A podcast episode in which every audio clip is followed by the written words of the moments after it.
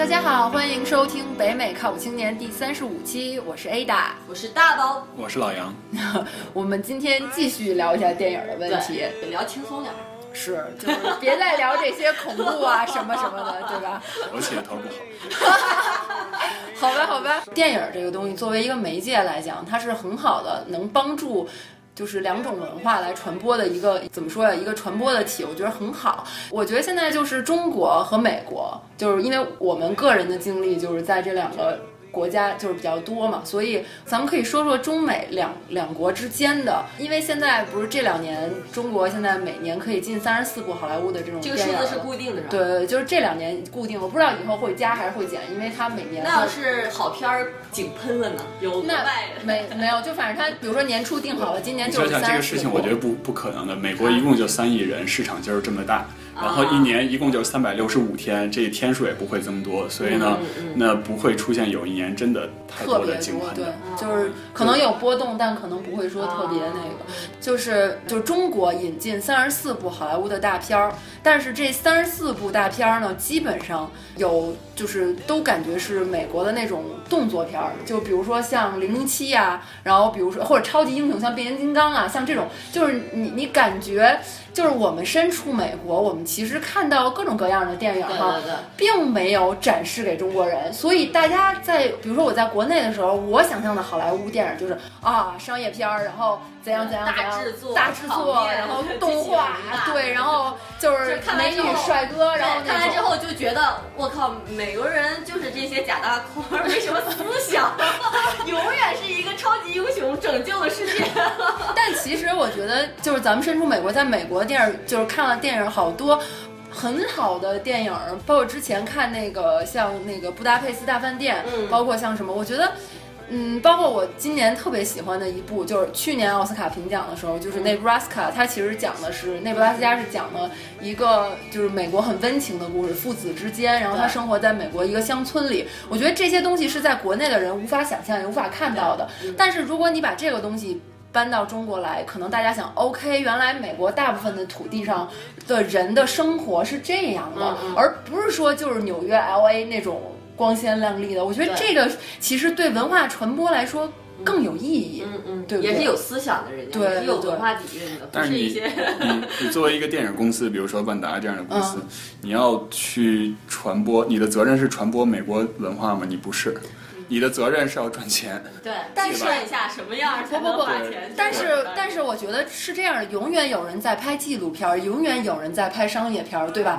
总有人觉得这是一个责任，就像我做慈善一样，我挣了多少钱，我捐一点出去，对吧？我我引进十部，我有一部是做讲这个的，这样不是而且而且现在国内大批生长起来的文艺男青年、女青年，喜欢看一些有声的。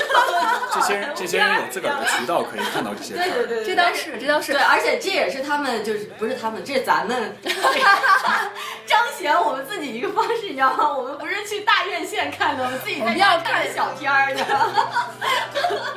对，太装逼。大宝宝遭雷劈了。然后，然后还有一个就是反过来，就是美国引进中国的电影，因为现在逐渐，我觉得也呃可能。移民的华人也好，就是中国的这种华华裔的，在美国的比例越来越大之后，美国开始在大城市，比如说纽约、像洛杉矶、像那个三藩，开始引进一些中国的电影。你最近不就看了一部？对，我最近看了好几部，但是我想我想说的是，我我后来在网上查了一下，因为我因为这种上映中国电影的机会特别难得，然后主要引进的有两个公司，一个是那个叫 China Line，就是华师，这是一个中国的公司，中国的公司主要引进的什么吗？小爱情片儿，比如说《匆匆那年》，然后比如说之前看了一个那个黄晓明演的一个，就什么那个叫什么撒娇女人，什么才好命，反正就是这种片儿，太可怕了。对，我也觉得很可怕，你知道吗？我说这种片儿。为什么会引进到美国来？然后我就我就觉得我就觉得 OK，那这个事儿就是让我就是我觉得他们的 target 的观众是八零后、九零后这些留学生，嗯，对吧？他才会引进这些片儿，因为他要跟国内，就比如说他刚来一个一两年，或者刚来什么时候，我要跟国内保持一个，我要站在最前面，或者我要怎样，然后我这样我能看到这些，然后这是给年轻人看的。还有一个美国公司叫 Well Go USA 吧。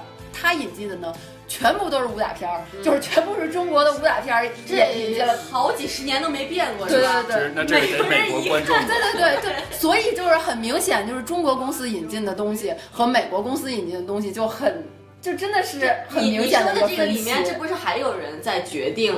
就是就是可能不去说那么政治化的，就是去说什么敏感部分。就这些大公司，他去他也是在去帮那个市场决定口味，觉得市场应该是不是帮市场决定，是市场，他是他是他是依据市场来引进这些品牌，先是有这些。怎么可能说几十年了，美国人一说看中国片就看功夫片呢？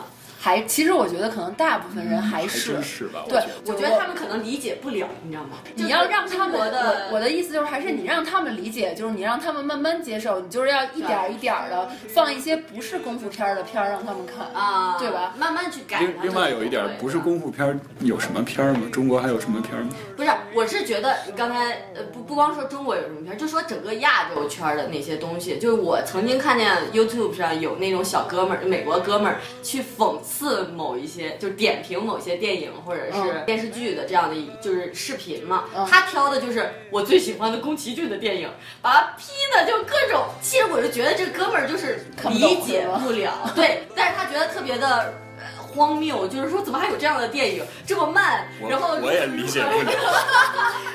然后最逗的时候，他要去讽刺韩剧，说呃这这一个男主角和这个女主角接起电话之后不会立刻说话。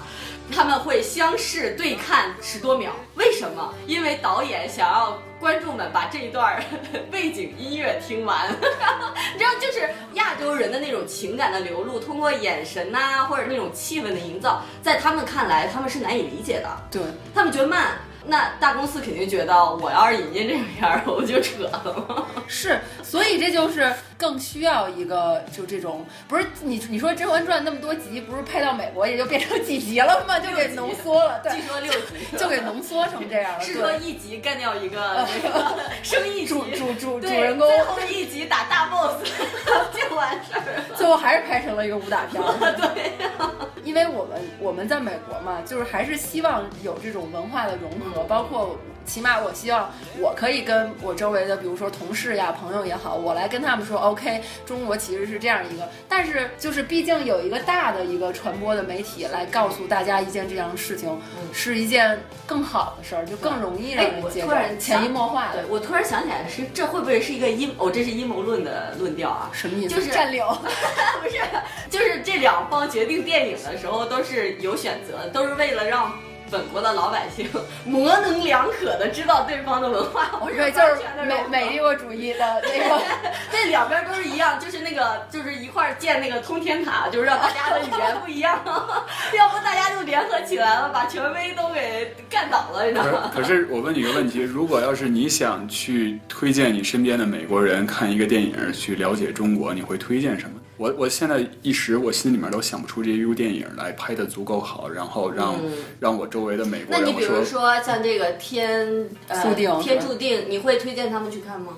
嗯，这个他们肯定看得懂。对吧？对这个可以啊，这个确实可以。对，而且反映，但是这个有一个，你愿不愿意让，就是让别人看见你自己的阴暗面？因为这是你们家里的事儿，你可能愿意这样讨论一下，说一下。但是一个外人，你愿不愿意让他看到你们家的阴暗面，再跟他解释说这只是片面现象，有很多 阳光向上的。对，我觉得这个东西可能不能用一部电影来表示，就是说你可以给他推荐几部，对吧？我们就是看一看一部《天注定》，接下来就看那个。个什么撒娇女人？别闹，那电影真雷死我了。我觉得还有另外一个问题，就是中国的电影市场，电影的这个制作做的还是发展的还是很缓慢。每年每年产生的电影的数量远远跟美国这个数量是没办法比的。对，所以呢，你能挑选的这个余地就非常非常的小，而不是像美国似的，同样有好莱坞的大片在那儿挣钱，也同样有像你说的那《Bronska》这样的电影，温情小电影，然后。打动你的心，对对，所以在中国好像你就找不出这样的一个电影来。嗯嗯。高晓松不是说曾经有《活着》这样的电影，可是虽然拍《活着》的导演还在还活着，但是呢，可再也拍不出这样的电影了。不不不，我觉得像像之前我好像提过，就是《亲爱的》吧，那部电影我忘了在节目中提过没。我觉得那种像陈可辛他拍的有一些这些东西没有对这个政府或者没有对他有任何意义，但是在社会里也是经常。就是发生了，就是他把孩子丢了嘛。这种电影在我看来就是一个很大，在中国来讲就是一个很大的进步。就是你在电影院里，你看到这个东西很真实，这个真事儿改编的，然后又很感动，然后又真又又反映了这个社会的真的一些问题，以及大家就是这真的是呼吁大家去解决他的这个事情。对对对，我觉得你说的这个点就是它真的是一个真实的能打动人的这这。对，而且它上映了，可以对可以票房也不错，可以先从这样的影片开始，不一定非。亲爱的，这部电影有没有传到美国来呢？没有。我倒是觉得这部电影，你你提，我觉得这部电影，这种打动人心的，而且美国也有类似的事情发生的。对。你们每天那个 iPhone 老接的那个 Amber，Amber，Amber 就是那个小孩的名字，就是那个走丢的那个人的名字。对，他是呃遇遇害了。对，然后然后美国才有了这么一套系统，然后就是一有走失儿童，就会大家都接到警报，说一个什么样的儿童走丢了。对，所以我觉得这部电影可以推荐给你周围的人看，这就是。跟他说，这就是中国的 Amber 的故事。对对对对，而且这种人性之间的这种柔软的部分其实是相通的，就是不需要有什么文化壁垒的。你比如说，去年的对这种亲情，每个人都是有。对对对，我们 Thanksgiving，呃呃，一个美国朋友加一块儿，我们一块儿看了一个电影，是那个呃日本的那个叫叫入殓师的那个那个电影，那个美国小伙很喜欢那个电影，那个电影也很慢。但是真的是打动人心的电影，就这样的电影，它就是讲，就是它主要讲的就是一个帮助应该是死人化化妆，然后做整个仪式的那么一个在日本的一个这么个职业的人的一个生活，对对对对，很打动人心的一个东西。对，哎，我们好不容易就是聊了三十多期 才聊到电影，其实这是一个挺好的话题，是吧？对对，所以我就想说，现在刚好是跨年，对吧？从一四年到一五年的这么一个就是正值这个。时候，嗯，你们有没有觉得，就是咱们可以做一个对电影的一个总结也好，展望也好，这个东西，你们有没有就是今年有一个很喜欢或者能推荐给大家，或者推荐给，比如说推荐给咱们在座的几个人的这种电影，有吗？就是我我特喜欢那部，刚好国内也上映了，什么呀？超能。哦，Lucy 是吗？对对对，Lucy，哎，超体，超 超体，超能，超体，就是吕克贝松拍的。对对对对，而且这个为什么呢？你讲一讲，不剧透的情况下讲一讲。这个影评两极化超级严重，你知道吗？OK，就很多人说看这个电影，呃，看影评属于那种看电影热闹，看影评更热闹的电影类型。OK，就是有些人就是哇，好厉害什么那种，但有些人就走向另外一个极端，就是挑刺儿是吧？对，说吕克贝松用一部 PPT 赚了四五亿，你们这帮傻逼！这部电影我都我到最后都没看懂，为什么就呃不要剧透不剧透了？但是但是我就觉得这个很离谱。对，不是，但是我觉得我觉得不是，我觉得吕克贝吕克贝松的电影就是走的一个路线，就是想象力非常丰富。嗯嗯，他就是这么一个人，他就是一个想象力爆发的人。皮尔伯格，对你可能我可能刚看这部电影的时候觉得 OK，你没有把最后的事情讲清楚，对我来说没有讲清楚，可能有人能有些人能看懂，但是后来我一听是吕克贝松拍的，我就 OK，我可以原谅他。你这属于盲目的，你这盲目崇拜，盲目崇拜的类型。但我觉得另外一集就是一个极极端，就觉得这个电影极好的。呃，是因为就看到他，我记得是有一个人做影评啊，他是来自于就是叫大家那个呃专门影评的那个地方，嗯，呃，他有一句话说，呃，物理的尽头是数学，数学的尽头是哲学，哲学的尽尽头是神学，刚好这部影片就是从这种。呃，一层一层对，一层一层播到最后，就是把哲学和神学联系，一下就跳到神学那个部分了。就说为什么牛顿呐、爱因斯坦这些大科学家极端聪明之后，他们最后都有一个，就是大家世人会觉得啊。呃，这可能太厉害了，最后走神神叨叨了，或者怎么样，或者无神论者就会觉得啊，怎么怎么走走到那边去了，就从科学跨到那边去了。但是它可能里面有这么一个联系在里面。那怪不得我看不懂你。我 坚定的无神论。我觉得这个好，就是因为呃好看，我是觉得它能引起话题，引起讨论。对对对，跟我平常接触一些东西也能联系起来。而且我觉得吕克贝松能拍出这个杀手不太冷，应该不会是那种拿 PPT 骗大家钱的人了。反正是让人重新思考一下整个的这个人类作为一个整体和包括每一个人去做一些思考的东西在里面。我我觉得是，而且从来没有人这样想过，说人脑极端聪明到一个极限。会是怎么样？对，这是一个。对它里面这不算剧剧透啊，就是说它这个故事就是说人大脑被开发到，这其实就是剧透，是吧？就是大脑被极端开发之后是什么样的一种情况？而不是你们想象的，就是得奥全世界奥出冠军之类的，要超越这些。是，嗯，挺好。对我里面，我觉得我被电击一样的一句台词，就是他们开着车在路上狂奔，然后那个那个那个他旁边的人很害怕嘛，说啊这样我们会死的，然后他还说我们。从来都不曾死过，也不曾活过，就类似于那样的。大宝这个刹不住，就完全能完全能证明他有多么喜欢这部电影，是吧？对，哎，国内也引进了，我觉得蛮好的，挺好的。我今年就是前一阵子，因为现在吧，刚好是金球奖和奥斯卡的一个一个季节，所以他一下子就是旺季。现在美国起码美国就是好好电影在出来的比较多，但是就是我觉得我一般喜欢的电影都得不了这种奖。然后他他被提名了，叫《Nightcrawler》，是一个讲洛杉矶的一个呃记者的一个故事，呃也不能说记者吧，就是他是嗯就是他是一个录像的，就是帮助新闻那个媒体去录像的一个人，但是他是私人的、个人的，就比如说这儿出了车祸。然后我就过去录一段 video，然后这个我马上要赶过去，然后之后这个呢，就是他是一个这种职业呢是私人的，是偷偷摸摸的，他不是一个正规的公司去去弄，他也不是狗仔队，因为他不需要蹲在谁们家门口这种，他就是每次一紧急了有什么各种灾难他就去，他就讲了一个。干这种职业的人，就是从呃简简就是开始挣一点钱到挣很多钱，这个中间的过程，包括就是像记者也有社会责任感，也有什么，就是讲了一个有一点点类似于纪录片，但不是纪录片的一个这么一个电影。我看了，我个人觉得是，你看完了之后心里有一点点沉重，但是呢，你觉得就是他讲的故事是真真实发生在。你身边周围的，就是你在美国确实是有这样的人去做这样的事情，然后以这样谋生。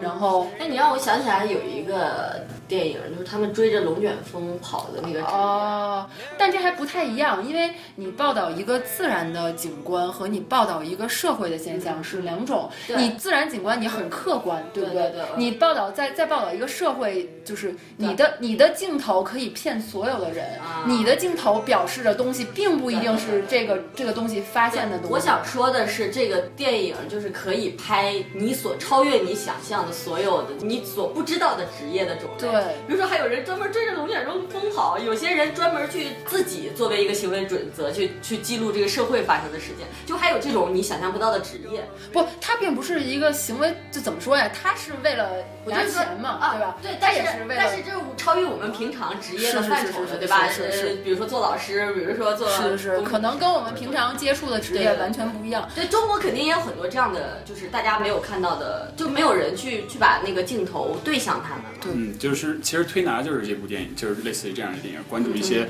小的弱势的群体，对对对对对，很不常见的一些职业，然后他们的身边的生活是什么样的。我其实跟 Ada 说的有一点就是很像，就是喜欢的电影是这种特别小的、特别真实的小群体、真实的人发生的事情。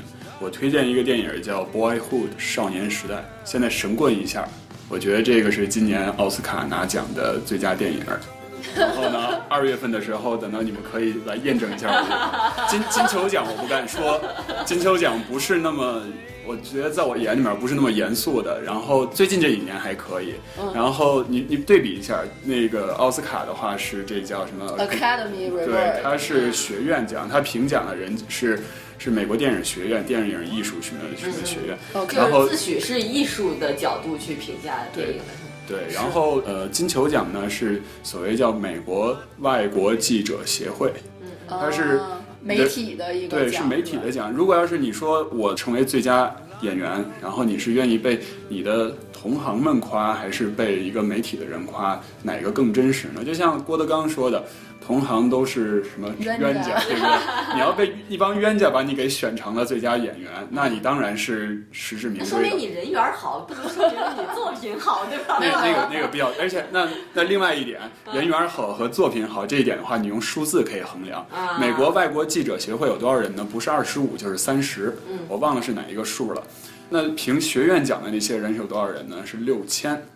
那你就知道这个，你人缘好，你也不能好到那那种程度，对不对？对。他那六千人是我编剧投最佳编剧，导演投最佳导演，然后演员投最佳什么男主角、女主角，什么搞音乐的人投最佳音乐奖，然后最后所有的人投最佳电影，然后得出来这个，就比较严肃。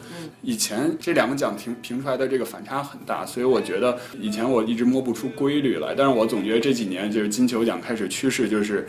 我得评一个更，它它的趋势变成了我得评一个更，评一个很合适的奖，让大家觉得我这个奖是是一个比较好的一个奖的这么一个趋势，而不是评一个。就是他想把这个奖树立起来威信，对对对，所以他就变成揣测奥斯卡奖凭什么，预测风向标那种感觉。你算一下，过去十年好像大概有四五次是他能够算对奥斯卡凭什么，但是呢，这四五次里面应该有。最近已经连着三年都发生了，所以他最近的改变是非常非常明显的，你可以能感觉出来。然后就扯远了，我说这个《Boyhood》的这个电影，他导演你们肯定都知道，就是《Before》呃这三部三部曲的这个导演，《Before Sunrise》、《Before Sunset》、《Before Midnight》这个三部。那一定很好看。那那 那拍出来的这个感觉，你们就知道《Before》这个三部曲。呃，他们是带着伊桑霍克这一呃一大堆演员，是待了十八年，拍了三部，对吧？每九年拍一部。嗯。但是他是拍成了三部电影，而这个《Boyhood》这部电影是把这这群演员每年都在拍。从八从这个演员的六岁拍到十八岁，拍了十二年，但是这十二年是合在了一个电影里面，而不是像 Before 系列是拍成了三部电影。那你就知道这个花的多大。对对对，它里面的这个心血是非常非常，因为你你做市场，你如果要投资一个电影的话。很重要的也是一个回报率，不能说投资下去了，我长时间看不到回报。说我告诉你，十二年之后你才看到回报。王家卫不就是这样的事情？但这种事情太少太少了，对吧？这种事情一旦出现了，你怎么着也得去看。你为了这个 show respect，你也会去看一看这个电影的，对吧？甭管他说的是什么。对，明明是可以找一个长得相像的小演员，对对，演一个小的。其实其实对，这这就是这我想说的，这就是说你代表你的这个想法非常代表着绝大多数观众的想法。观众其实和电电影是有。有一个默契的，观众也知道我是被骗了，但是观众就习惯于 OK，我就是被骗了，那就就看这样的电影。但是呢，等有一天观众发现，哎，原来电影可以这么拍的时候，我觉得。他一定会被被被这种电影打动，对对。所以说，我就一直以来有一个观点，就是我觉得，就是这种土豪的二代最好是学艺术，就是因为艺术最好是跟钱没有关系。如果他们不 care 钱的话，他们去做这个才能把这个东西做得好。我觉得学科学也挺好。科科学就是这样。那那最早最早研究科学、研究艺术的都是富二代啊。你说温室温室效应那种事情到底有没有？谁都不知道。那这帮科学家哪个政府给钱多，就向着哪个政府说话，对不对？对，这倒是真的。那就是咱们说了半天，就是之前咱们看过的电影推荐的，有没有之后比较期待的电影？大宝有吗？据说明年是一个续集年，就很多很多电影的续集都在明年会会大家会看到。比如说呢？比如说那个《碟中谍》。哦，就是这种碟已经点的，对，就是这种经典的续集嘛，啊，包括零零七，说零零七还有没有个完？明年都二十四集。我觉得这种东西就拍成那个连续剧的形式了，就是每每一年每两年拍一集的。还有那个泰的，就是那个泰的熊，就那个特别贱的那个熊的二。OK。然后呃，反正一系列什么玩具总动员的。那你你有没有觉得你很期待哪一部？为什么呀？啊，我特别期待《功夫熊猫三》。OK，不是，我是觉得《功夫熊猫》完了，我这个我其实电影也体现一个，也是比较就是私人的东西，是吧？你看什么电影，就体现你是一个什么样的人。因为我看《功夫熊猫》，其实觉得跟看那个超体差不多感觉，就是它不仅仅是表面展现那个，哎，好像以后。有一点点就是往哲学或者是更高的就是精神追求那个方面去去去探寻，就是那个师傅 master，不光是就是那种就是那个炮弹打过来，你用心灵的力量去改变它。我觉得大宝喜欢看的电影吧，就是那种不是不是 inner peace，就是那种 都是超现实，就是它最好跟现实越远，你越喜欢。我是逃避心理。有点吧，我也不知道，我也不知道。然后那你呢？